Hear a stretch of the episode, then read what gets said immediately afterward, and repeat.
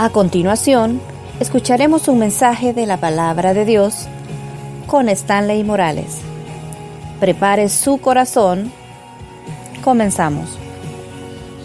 Él nos ha regalado este día, tenemos una celebración y es su palabra. Y ese es un gran privilegio que usted tiene, el tener en sus manos un ejemplar de la Biblia.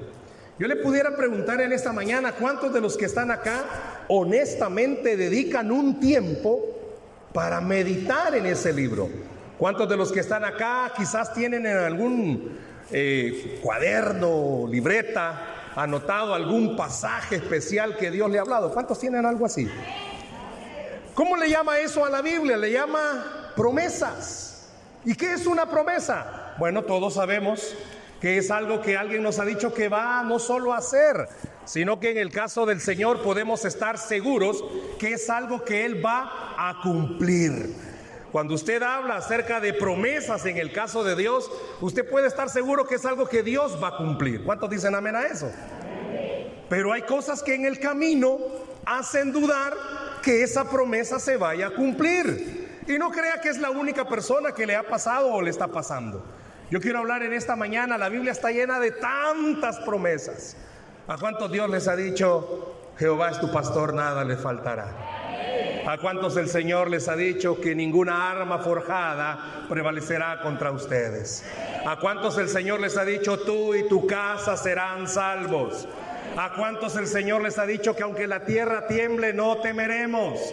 ¿A cuántos el Señor les ha dicho que en la cruz del Calvario llevó toda enfermedad?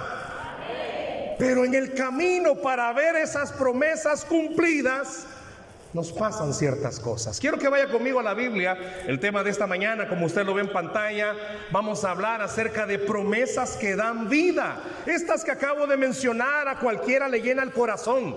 A una esposa que está orando por su esposo, que venga el Señor y le diga, tú y tu casa serán salvos. Que venga y le diga que sus hijos que no quieren nada con el Señor, tú y tu casa serán salvos. Le llena el corazón a alguien que está atravesando una situación económica, más con esto que hemos estado viviendo o que seguimos transitando con la pandemia, que venga el Señor, que utilice cualquier medio para decirle, mi Dios pues suplirá, le levanta el corazón.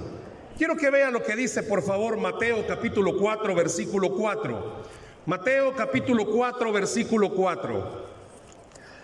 Mateo Evangelio según San Mateo capítulo 4 versículo 4 en pantalla está proyectado, pero es precioso que usted tenga su Biblia abierta. Mateo 4:4, ¿lo tenemos? Vea lo que dice. Él respondió y dijo, ¿qué dijo? Escrito está. ¿Qué está escrito? No solo de pan vivirá el hombre, sino de toda palabra que sale de la boca de Dios. ¿Le puedo preguntar algo en esta mañana?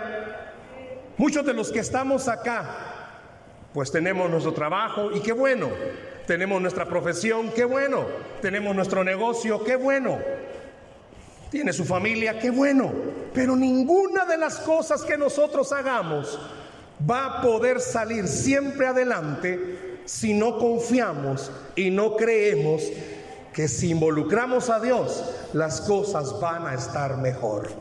¿Me escuchó lo que acabo de decir? Usted puede tener su negocio, pero eso puede estar mejor si involucra al Señor. Su hogar puede estar bien, pero puede estar mejor si involucra al Señor. Usted tiene hijos, ora por sus estudios, pero ellos pueden estar mejor si involucran al Señor.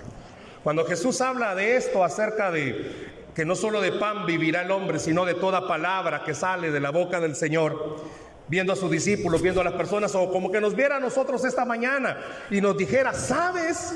A tu vida le hace falta un ingrediente, la palabra de Dios. A tu vida le hace falta algo, una promesa de Dios. ¿Cuántos tienen problemas? Creo que todos.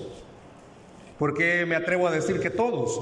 Porque si no tuviéramos problemas no estaríamos aquí. ¿Me escuchó? Si no tuviéramos lío no estaríamos aquí problemas de carácter, problemas en el matrimonio, si está a la par no diga amén, problemas en tantas áreas. Tenemos problemas, tenemos dificultades, pero hay una promesa que Dios le ha dado. Yo quisiera que desde ya comenzara su mente a enfocarse y a pensar ¿Qué promesa Dios me ha dado? Pero esa promesa se está viendo afectada. Esa promesa Dios sabe que usted la necesita. Pero esa promesa está siendo afectada porque las cosas no cambian. Porque la respuesta no aparece como yo estoy esperando. El familiar, en vez de convertirse, peor se está poniendo.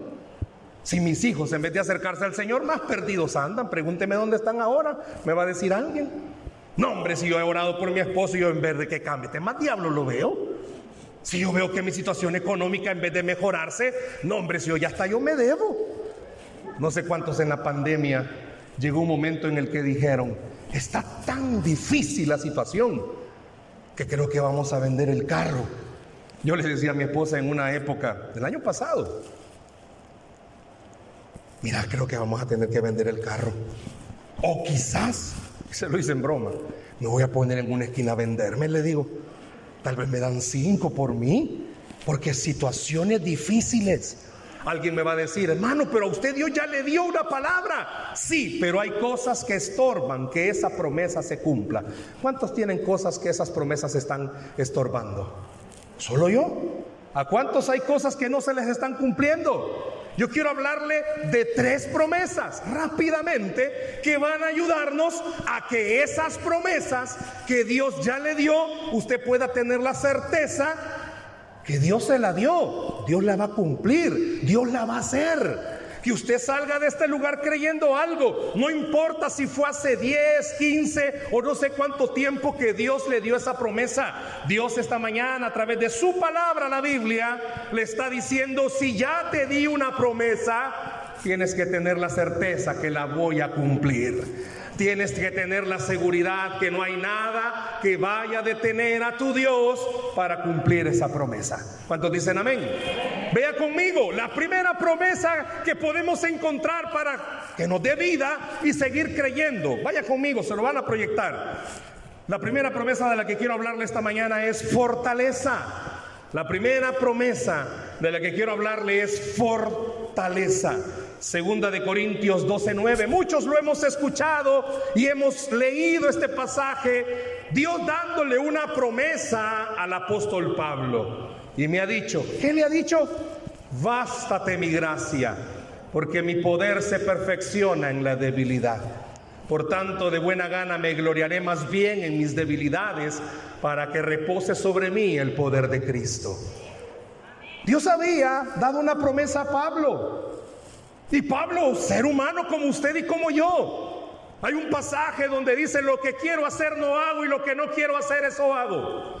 Describe la naturaleza de Pablo. Si alguna vez usted ha tenido temor, no, yo creo que esto no se va a cumplir. No, mire hermano, la verdad que yo sí recibí una promesa, pero las cosas no cambian. Pues esta mañana Dios quiere recordarte. Él sabe lo que usted está pasando y está esperando pero Él ha prometido a usted una promesa, darle fuerza para seguir creyendo que aunque la tierra tiemble, no temeremos. Darle la fuerza de seguir creyendo que aunque esa puerta no se abra, usted tiene que recordar algo. Él tiene la llave que abre toda puerta y Él puede hacer las cosas que usted necesita que se hagan. Por eso dice Dios diciéndole a Pablo, hey Pablo, hablando así en confianza. Yo sé que te está costando. Yo sé que me has pedido tres veces que haga esto. Pero quiero decirte que a través de tu tiempo de espera, mi poder se está perfeccionando. A alguien esta mañana Dios le está diciendo, el tiempo que has esperado no es tiempo perdido, me he perfeccionado en ti. ¿Por qué? Porque el día de hoy yo no sé cuántos pueden levantarse y decir, ha pasado mucho tiempo, pero nada me ha hecho dudar que tengo a un Dios todopoderoso, que mi Dios es un Dios todopoderoso. Déselo al Señor más fuerte, por favor. Es bien difícil lo que está pasando, ¿o no? Si pudiera hablar esta mañana, ¿es difícil lo que está pasando? Claro que es difícil. Mi padre tiene ya 84 años, me es difícil verle todos los días sus pies sumamente inflamados por retención de líquidos. Me es difícil levantarme y ver que esos pies no se desinflamen. Pero cada vez que voy a la Biblia puedo recordar algo. Aún en esos pies inflamados puedo ver la gracia de Dios. Alguien me va a decir, hermano, ¿y en qué va a ver la gracia de Dios en esos pies? En que mi Dios sigue sentado en el trono y Él sigue gobernando con autoridad. Si usted y yo podemos ver a Dios sentado en el trono todos los días, pudiéramos tener esta fortaleza de poder creer. No es que no me haya escuchado mi oración. A alguien Dios le está diciendo, no es que no te he escuchado tu oración, te estoy dando fuerza, mi poder se está perfeccionando en ti para que tú puedas creer que para Dios no hay nada imposible, que aunque los días pasen, para Dios no hay nada imposible. El día de mañana usted se va a parar con fuerza y va a poder decirle a cualquiera, hey, para mi Dios no hay nada imposible. ¿Cuántos pueden creer eso? Para tu Dios no hay nada imposible. Para tu Dios no hay nada imposible. ¿Cómo cree que estaba Pablo? Tres veces. Usted y yo le hemos ganado quizá. Más de tres veces. Pero esta mañana Dios te está diciendo, hay una promesa que te va a dar vida. Yo te voy a dar fuerzas. Y tú vas a salir esta mañana de este lugar creyendo algo. Las cosas no han cambiado, yo he cambiado. Mi mente ha cambiado, porque al salir de este lugar, aunque el problema se siga viendo, yo no veré al problema. Yo veré al que está sentado en el trono. Yo veré al que está sentado en el trono. La próxima vez que venga un problema a su vida, ¿por qué no hace lo que Pablo hizo? Si usted se fija, después de ese pasaje no se vuelve a hablar más del aguijón. Y el aguijón siempre lo tuvo. ¿Por qué solo una vez habló del aguijón? Porque el aguijón fue cambiado por una sola cosa. Pablo viendo a su Dios sentado en el trono. Usted va a cambiar su visión. Deje de ver su problema y mire a su Dios sentado en el trono. Por eso Dios, esta promesa de Pablo es también para usted y para mí nos va a dar fuerza en medio de la situación que podamos estar viviendo. Pero también hay otra promesa. La segunda promesa que da vida de la que quiero hablarle es restauración. Quizás usted lo ha leído, este pasaje de Joel. Vea lo que dice Joel. Joel capítulo 2, versículo 25 al 28, al 26. Y os restituiré los años que comió la oruga el saltón, el revoltón y la langosta, mi gran ejército que envié contra vosotros. Ve al versículo 26. no sé cuántos pueden creer esto. Comeréis hasta saciaros y alabaréis el nombre de Jehová vuestro Dios, el cual hizo maravillas con vosotros, y nunca jamás será mi pueblo avergonzado. ¿Cuántos de ustedes salieron de un culto, de una reunión? Dios me habló y dijo que iba a cambiar las cosas y con el paso de los días todos los que le conocen le dijeron, bueno, ¿y qué pasó? ¿Y qué pasó? ¿Cuántos han sentido que han perdido el tiempo? He oído a mucha gente decir, hermano, yo creo que he perdido mi tiempo. Esto es por gusto, esto no va a cambiar. La pandemia se vino a acabar con muchos negocios, con muchas personas. Y usted ha leído en la Biblia una promesa de parte del Señor. Usted recibe todos los domingos buena palabra desde este lugar. Usted ha sido alimentado, usted ha sido fortalecido. Pero al ver las situaciones decimos, no, esto creo que no va a cambiar. Pues en la Biblia hay una promesa. Y es que Dios te está hablando que Él va a restituir las cosas al que pueda creerlo. Que Él puede hacer las cosas nuevas al que pueda creerlo. Y no importa, y óigame esto, Dios puso esto en mi corazón para alguien en específico. Y no importa si han sido tus propios errores los que han hecho que hayas perdido algo. Tú tienes a un Dios que restituye. Tú eres un Dios que restaura. Tú eres un Dios que hace las cosas nuevas. Tú eres un Dios, tú, tienes a un Dios que pone cosas nuevas donde no hay. Tú tienes a un Dios todopoderoso. Me impactaba este versículo, específicamente el 26. Dios ponía esto y me decía, Es que esto es una palabra que le ministra a cualquiera que ha estado en una situación difícil. Si me regala el 26, gracias. Vea lo que está diciendo. Comeréis hasta saciaros. Pero no solo habla acerca de una gran abundancia. Al ver en el contexto, hay muchas familias que comen, pero no comen en paz. Hay muchas familias que comen, pero no comen con tranquilidad. Pero Dios ha escuchado tu oración. Aquí hay gente que está orando por su propia familia, pidiéndole al Señor tiempos de paz, tiempos de armonía, tiempos de tranquilidad. Y tú dices, no, esto no tiene remedio. Tienes razón, humanamente no tiene remedio. Pero te estoy hablando del Dios de la Biblia que dice que Él puede restaurar cualquier situación y cualquier vida. Él puede darle vida a lo que ya está muerto. El mundo dice, ya no tiene vida. Pero viene el Dios que restaura y sopla vida sobre las cosas. Y ese es el Dios que tú tienes en esta iglesia. Y ese es el Dios al que tú adoras en esta iglesia. Es una promesa de restauración. Y no importa si fue hace años que se murió. A mí me impacta esa parte de la escritura. Ya tenía un par de días muerto Lázaro. Marta y María lo mandaron a llamar. Porque ya se habían visto y habían oído que Jesús sanaba pero nunca habían visto a Jesús resucitar. ¿Y Jesús por qué no llegó? Dos días se tardó, humanamente hablando, y si fuera salvadoreño, ¿qué hubiéramos dicho? Es más, Marta y María cuando lo vieron, ¿qué le dijeron? Sí, si tú hubieras estado aquí, ¿cuántos de los que estamos acá? Señor, si yo sirvo, si ahí me tenés allá en la mesa, nadie llega a verme, pero ahí me tenés. Ahí me tenés en actividades. Y me tenés colaborando. Y ya estuve en la noche en París. Noche buena era, ¿verdad? En París ya estuve. Y apoyo. Y llevo juguetes a niños que a ver quiénes son. ¿Y por qué no te acuerdas de mí? Porque hasta el día de hoy usted ha visto a un Dios que provee, que sana. Pero el Señor se va a mostrar a tu vida como tú nunca lo has conocido. Marta y María nunca habían visto a un Jesús decir, quiten esa piedra porque Él no está muerto, Él está vivo. No, hombre, si ya llegue. ¿Para cuántos honestamente y humanamente, y perdón con la expresión, pero para cuántos su situación ya llegue?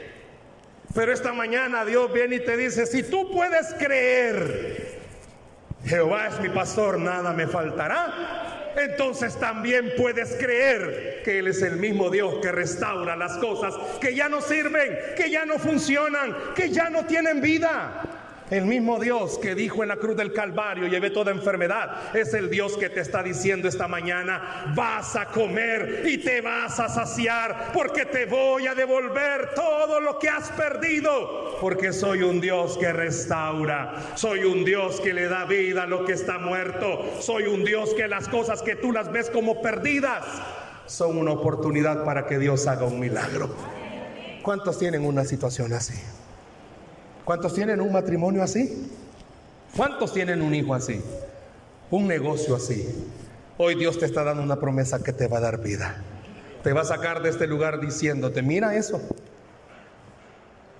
Ya nadie da un 5. Pero yo di a mi, di a mi hijo en la cruz del Calvario y puedo restaurar cualquier cosa. ¿Cuántos lo creen? No solamente denle el aplauso al Señor si se lo va a dar. No solo está la promesa de fortalecerte para que soportes y puedas creer y puedas seguir luchando. Está la promesa que va a restaurar. Pero esta promesa de la tercera que quiero hablarte es tan importante para las dos primeras. Misericordia. Hay una promesa de misericordia de Dios para nosotros. Vea lo que dice, por favor, Hebreos capítulo 4, versos 14 al 16. Por tanto, ¿qué dice?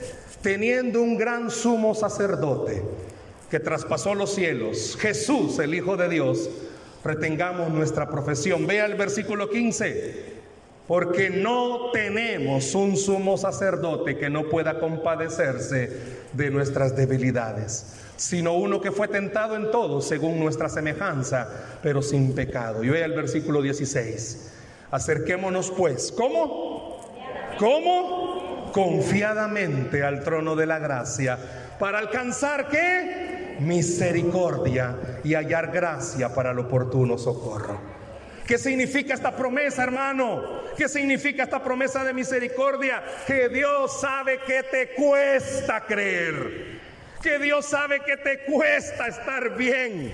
Que Dios sabe que te cuesta esperar. Que Dios sabe que para ti es difícil.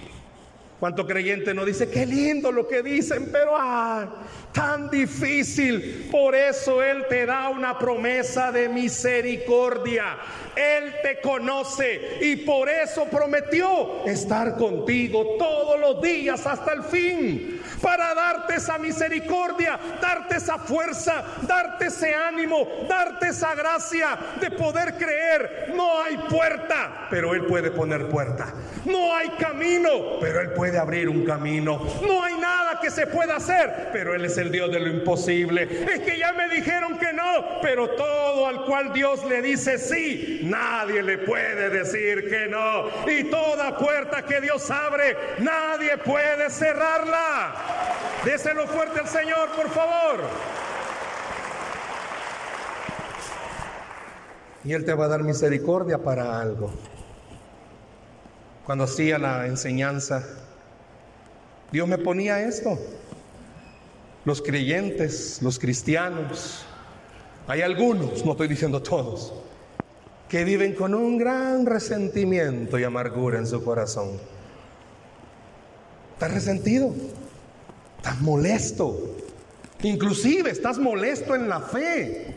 Porque hay otros que van llegando y que medio se portan como creyentes y les va mejor que a ti, que tienes años de estar sirviendo y de estar amando al Señor. Esta promesa de misericordia es para ti. ¿Por qué?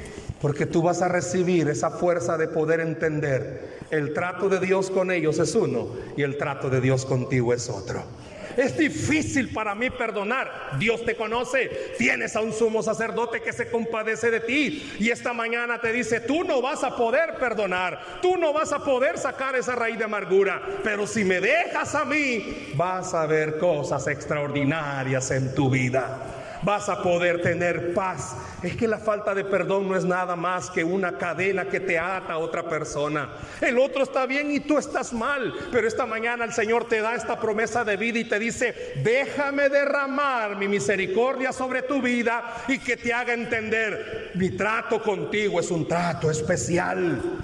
Dios sabe lo que te hicieron, Dios sabe lo que te pasó, pero deja que la misericordia de Dios te levante, te fortalezca, te bendiga, pero sobre todo deja que la misericordia de Dios te permita esta mañana poder creer cualquier promesa que Dios te haya dado.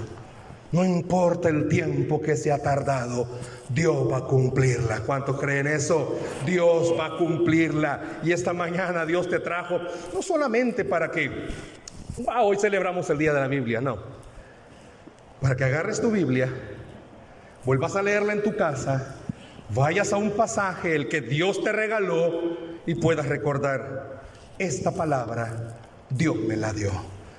Y si Dios me la dio, mis ojos van a ver el cumplimiento de esa palabra. ¿Por qué? Porque tengo a un Dios todopoderoso. En cualquier área de tu vida, tú tienes a un Dios como todopoderoso. ¿Sabía usted que Dios sigue haciendo milagros? Y hoy es una mañana de milagros. Dice la Biblia que al que cree, todo le es. Dele un aplauso al Señor, por favor, ahí donde está.